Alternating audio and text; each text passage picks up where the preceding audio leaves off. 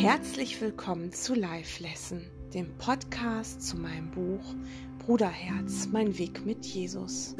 Begib dich mit mir auf die Reise in dein Innerstes und entdecke dort deine eigene Macht und Stärke. Ich wünsche dir viel Freude beim Lauschen.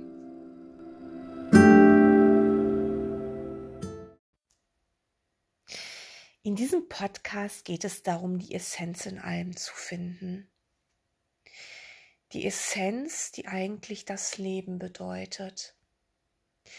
Die Welt, die du hier draußen siehst, ist eine Matrix oder ein Traum. Aber trotzdem kannst du die Wahrheit darin nicht auslöschen. Die Wahrheit ist wahr und sie bleibt immer wahr. Und hinter all den Bildern, die du siehst, ist die Essenz. Die Essenz, die du selbst bist, die wir alle sind. Nichts in deinem Leben ist einfach nur zufällig da.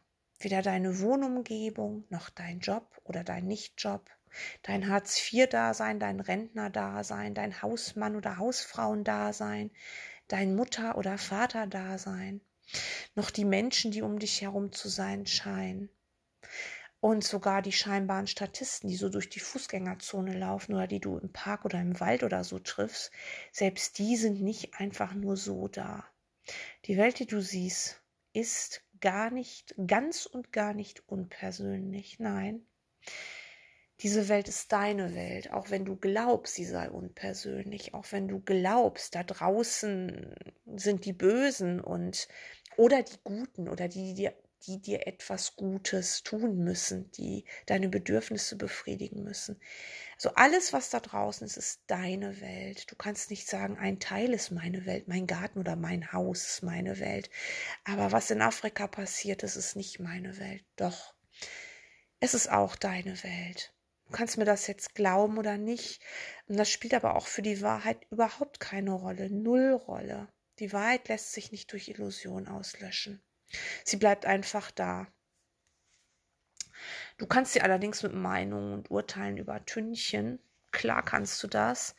Aber egal, hm, ob du jetzt beschuldigst, andere beschuldigst oder dich selbst beschuldigst, das wird ja auch gern genommen.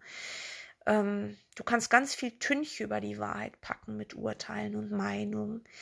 Äh, dann kannst du die Wahrheit nicht mehr sehen, klar weil du sie so vollgefropft hast. Aber trotzdem ist sie noch da. Es ist wie ein Bild, was du übermalst. Wenn du eine Leinwand hast mit, mit einem wunderschönen Sonnenuntergang ähm, und du bemalst den dann. Du kannst diesen Sonnenuntergang mit, mit, ja, mit allem Möglichen bemalen. Mit Fratzen, mit Liebesbildern, mit allem Möglichen. Aber was da unten drunter ist, das war ursprünglich da dieser Sonnenaufgang oder Untergang, das war eben da und das bleibt da, obwohl du da ein, zwei, drei, fünf Schichten Acrylfarbe oder Ölfarbe drüber gemalt hast. Vielleicht kannst du dich mal wirklich darauf einlassen, dass du der Drehbuchautor, der Held und der Regisseur deines Lebens bist auch wenn es nur für diese kurze Zeit des Podcasts ist. Ich kenne viele Leute, die sagen mir, ich weiß, dass ich nur träume. Ich weiß, dass ich derjenige bin, der das alles macht. Und drei Sätze später fangen sie dann an, über den Nachbarn zu urteilen. Und ich kenne das weil es natürlich mir genauso geht. Wenn ich du sage, und das mache ich auch in meinen Texten so, wenn ich du sage, meine ich natürlich immer auch mich. Das, was ich hier mache, ist nicht dich belehren. Das, was ich hier mache, ist lernen. Ich lerne, während es durch mich fließt, etwas und ich teile das mit dir. Und da bin ich sehr, sehr glücklich, dass mir die Möglichkeit dazu gegeben wird und dass du das jetzt hören kannst und mit mir gehst. Also wenn nichts zufällig ist, dann ist auch der momentane Zustand dieser Welt nicht zufällig und dann ist auch Corona nicht ein Arsch. Ich sage das so, Corona ist ein Arsch oder ist kein Arsch, wie du das eben siehst, weil ich habe es letztens auf dem Bürgersteig gesehen, da stand es mit Straßenkreide sehr, sehr dick. Corona ist ein Arsch. Ausrufezeichen, Ausrufezeichen, Ausrufezeichen. Ja, das stand da wirklich. Und zuerst musste ich schmunzeln, aber damit bin ich dann wirklich in Gedanken weitergegangen. Und dann fielen mir die vielen Urteile ein, die wir alle so haben. Teilweise haben wir dieselben Urteile und teilweise ganz andere.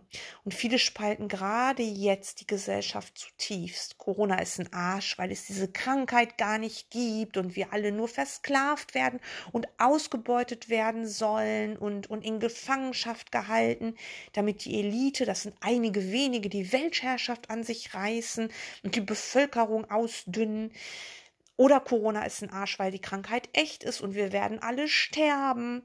Ne? Aber auf jeden Fall, weil wir nichts mehr dürfen, was Spaß macht und die Gesellschaft und die Wirtschaft zusammenbricht. Hm, was wäre aber, wenn Corona gar nicht ein Arsch wäre, sondern ein Arschengel? Kennst du doch auch, oder? Diese Arschengel, die dich fürchterlich leiden lassen, ich glaube, die kennt jeder die dich fürchterlich leiden lassen. Und später, oft auch sehr viel später, stellen sich gerade diese Arschengel als die größten Geschenke des Himmels heraus. Die empuppen sich wirklich als Helfershelfer des Himmels, und zwar, weil sie dich vorantreiben und deinen eigenen Entwicklungsprozess immens beschleunigen. Es sei denn, du bleibst im Mitleid stecken, im Selbstmitleid. Aber ich gehe davon aus, dass du das gar nicht mehr willst, sonst würdest du diesen Podcast nicht hören. Ah, ja. Im Tao Te King heißt es, das ist hier die Welt der 10.000 Dinge. Das finde ich sehr spannend. Ja, die Welt der 10.000 Dinge. Und diese 10.000 Dinge, die sollen dich von der Wahrheit hinter all dieser Form ablenken. Also 10.000 Dinge, 10.000 Möglichkeiten. In Wahrheit sind es ja natürlich noch viel, viel mehr, die dich ablenken und die dich nicht mehr klar sehen lassen. Du beschäftigst dich mit Dingen, die dich überhaupt nicht weiterbringen. Im Kurs in Wundern heißt es mal, die Welt ist aus einem Guss. Ähm, du bist hier im Konflikt, hier gibt es unglaublich viel für dich zu tun. Du kannst dich engagieren, du kannst ganz viel machen, aber du wirst abgelenkt. Also, du könntest dich jetzt noch weiter ablenken für die nächsten Monate und Jahre und für die Zeit, die du eben, ja, die du eben noch hast. Und dann, ja, und dann ist jetzt plötzlich Corona da. Und sei dir sicher, ohne Corona würdest du weiter reisen und essen gehen und Party machen und du würdest weiter kunterbunt in der Welt der 10.000 Dinge ähm, etwas machen und du würdest nicht weiter hinter deine selbstgemachte Kulisse schauen. Und Corona, der Arschengel, stoppt gerade deinen Film gnadenlos. Es ist wirklich so, als würdest du einen wunderschönen Film dir anschauen. Ich meine, wir haben ja nicht alle wunderschöne Filme angeschaut. Wir haben ja, bevor Corona kam, auch streckenweise ganz viele schlimme Dinge erlebt. Aber trotzdem war es unsere Welt. Und wir haben gedacht, das sind wir. Das ist unser, unser Leben. Ähm, viele sonnen sich ja auch in ihrem Leid. Ne? Aber es ist egal, ob du dir jetzt gerade einen wunderschönen Liebesfilm angeguckt hast oder einen Thriller oder irgendwas.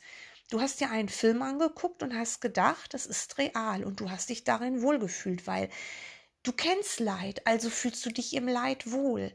Und auch diese Liebesgeschichten kennst du, du fühlst dich darin wohl, auch wenn sie umschlagen in ihr Gegenteil.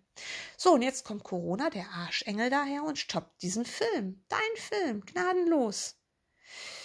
Und du kannst genau jetzt sehen, wo du in deinem Geist stehst. Genau jetzt. Wenn du vorher gesagt hast, du seist hochspirituell, aber jetzt anfängst, Politiker zu beschuldigen oder wen auch immer, wenn du dann anfängst, Angst zu lernen, weil wir alle ausgelöscht werden sollen durch Impfung oder so, ähm, dann weißt du jetzt genau, wo du im Geist stehst. Dann siehst du, dass du im spirituellen Ego warst. Denn wärst du wirklich in der Liebe, könnte dir das nichts anhaben. Natürlich würdest du die Ängste finden, aber du würdest sie für dich berichtigen und nicht weiter nach außen projizieren. Ja, all das macht nicht, solange du jetzt erkennst und vergibst und deine Schuldprojektion aus deinem Film zurücknimmst. Der einzige Grund, weshalb du noch hier bist, ist, dass du wirklich erwachen willst. Du bist nämlich kein Körper, sondern Spirit. Du bist reiner Geist. Und manchmal ist dir das auch klar, für wie kurz auch immer. Und gerade Kindern ist das sehr oft klar. Kleine Kinder können sich noch erinnern und für kleine Kinder ist vieles noch sehr normal. Ähm, es wird ihnen in den ersten Lebensjahren aberzogen. Das ist hier auch normal, aber du hast immer die Möglichkeit, zu jedem Zeitpunkt wieder zu erwachen. Und vielleicht auch jetzt Corona mal ein bisschen anders wahrzunehmen als dein Arschengel, dass du wirklich mal in deinem Geist Stopp sagst, der Film ist angehalten. Du kannst jetzt ganz viele Dias, kannst du aus deinem Dia-Fach nehmen oder die DVDs aus deinem DVD-Spieler nehmen.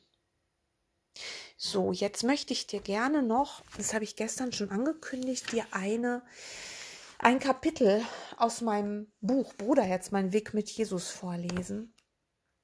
Und zwar geht es darum, ach nein, das sage ich dir jetzt nicht. Ich lese dir jetzt das Kapitel vor und dann schließen wir für heute. Und morgen hören wir uns schon wieder. So, das Kapitel heißt Der Traum.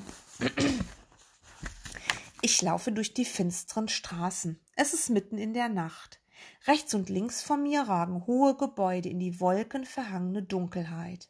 Ich schaue nach oben in der Hoffnung, wenigstens ein Stern zu entdecken, und wenn er noch so klein sein möge. Doch nichts ist da, außer schwere Schatten, die mich zu erdrücken scheinen.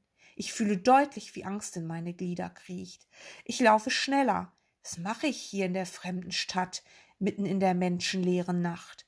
Ich weiß es nicht mehr. Ich weiß einzig und allein, dass ich mich verlaufen habe und nach Hause möchte.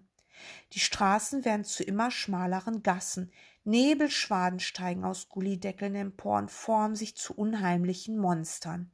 Mein Herz pocht wie verrückt. Ich möchte schreien, aber da kommt kein Ton aus meiner Kehle. Wo bin ich? Was will ich hier? Ich weiß es nicht. Da, am Ende meines Weges sehe ich sie, die weiße Tür. Ich renne auf sie zu, bin schon fast da. Ich erkenne sogar den Lacktropfen, diesen kleinen Schönheitsfehler, der sich damals beim Streichen unbemerkt eingeschlichen hatte. Ich greife nach der Klinke fühle das kalte Metall, drücke sie nach unten und höre die quietschenden Scharniere. Für einen winzig kurzen Augenblick bin ich erleichtert, denn ich stehe tatsächlich im Schlafzimmer meiner Eltern. Ich kann sie in der Dunkelheit schemenhaft erkennen. Sie liegen da unter dicken Daunenbetten und schlafen. Unschlüssig bleibe ich mitten im Raum stehen. Irgendetwas stimmt hier nicht. Ich blicke hinunter auf den dunkelblauen Teppichboden, der mir sonst so vertraut ist. Ich sehe ihn, aber er ist mir jetzt so fremd. Er beginnt Wellen zu schlagen. Erst sachte, dann heftiger. Meine Eltern in ihren Betten verschwinden. Sie rollen einfach davon. Oder bin ich es, die ruckartig nach hinten gezogen wird? Ich will schreien. Mama, Papa. Ich kann es aber nicht. Im selben Moment stehe ich wieder auf der Straße und die Suche beginnt erneut. Ich weiß nicht, wie oft ich dieser Nacht, in dieser Nacht noch das Schlafzimmer meiner Eltern betrete. Doch ich erinnere mich sehr wohl, welchen Verlust ich jedes Mal aufs Neue durchlebe, wenn ich auf die kalte Straße zurückgeworfen werde. Irgendwann lösen sich die Bilder auf, sie wirbeln durcheinander. Die großen Gebäude, die finsteren Schatten, meine schlafenden Eltern und hell in der Mitte die weiße Tür, die umgeben ist von einem Teppichozean. Mit dessen Verschwinden schlage ich die Augen auf und stelle fest, dass ich geträumt habe. Statt Erleichterung zu empfinden, wie es nach einem Albtraum üblich ist, überkommt mich eine tiefe Gewissheit, die schrecklich ist. Ich bin zwar aus einem Nachttraum erwacht, bleibe aber in einem Tagtraum gefangen. Ich träume weiter, bin fremd hier und alles um mich herum ist Betrug. An diesem Morgen beschließe ich zu erwachen und ich bin fünf Jahre alt.